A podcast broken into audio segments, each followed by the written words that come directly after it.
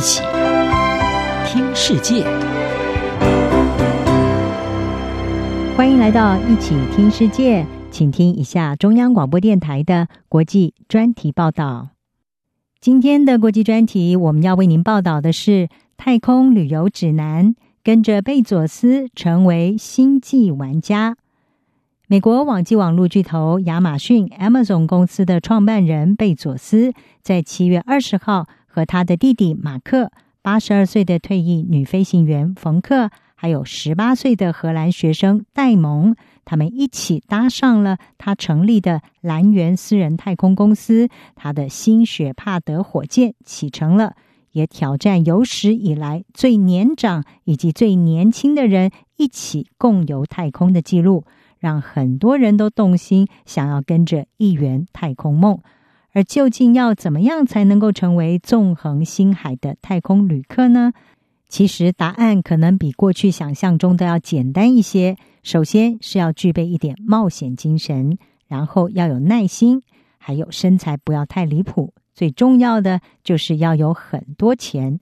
目前有两家公司是提供几分钟的短程次轨道太空飞行。分别就是贝佐斯的蓝源公司，还有英国维珍集团的创办人布兰森，他的维珍银河公司。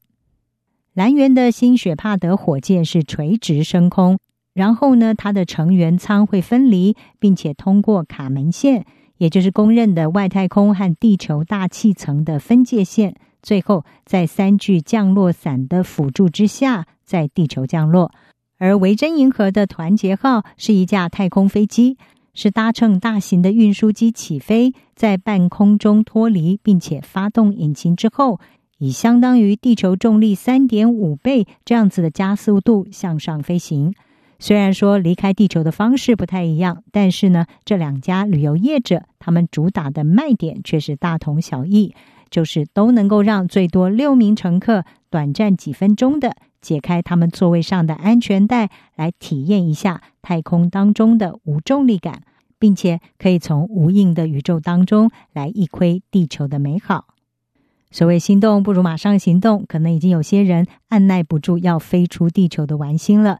那么要什么时候能够报名出团呢？根据维珍银河是表示，在进行两次试飞之后，就会从二零二二年开始定期的商业飞行。而预料未来每一年可能会有四百个太空飞行航班，只不过他们的等候名单已经大排长龙，到目前卖出去了六百张的太空机票。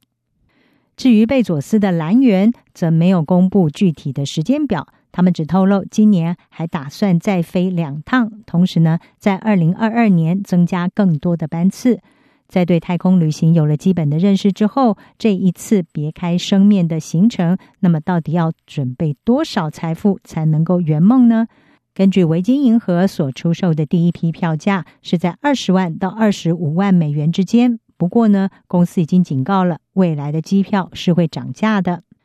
至于蓝源公司，他们没有宣布太空游的价码。不过，当初贝佐斯公开拍卖了他的首次太空航行成员的这个机位的时候，匿名得标者据说砸下了有两千八百万美元的高价。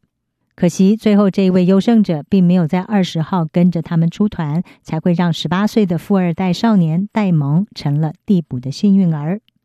而如果预算不够的话，其实呢，据说还可以选择十二万五千美元的太空海王星行程。它是透过氢气热气球来连接载人太空舱，可以欣赏到三百六十度的无敌景观。不过缺点就是它只升空十九英里，因为远远不到太空疆界，所以呢，没有办法进行失重的体验。而如果没有经费问题的话，那么维珍银河只要培训五天就能够把人送到外太空去。蓝源公司则是保证他们会在发射升空的前一天教会要知道的每一件事情。不过，太空旅游还是有基本体能的要求，包括蓝源公司他们要求呢，要在九十秒内能够爬上七层楼高。也就是发射塔的高度，身高体重则是要在一百五十二公分到一百九十三公分之间，还有体重是在五十公斤到一百公斤之间，其实也就是一般人的体格就好。当然，未来的太空旅游不会只由这两大业者垄断的。亿万富豪马斯克，他的太空探索公司 SpaceX 就是另外一个玩家。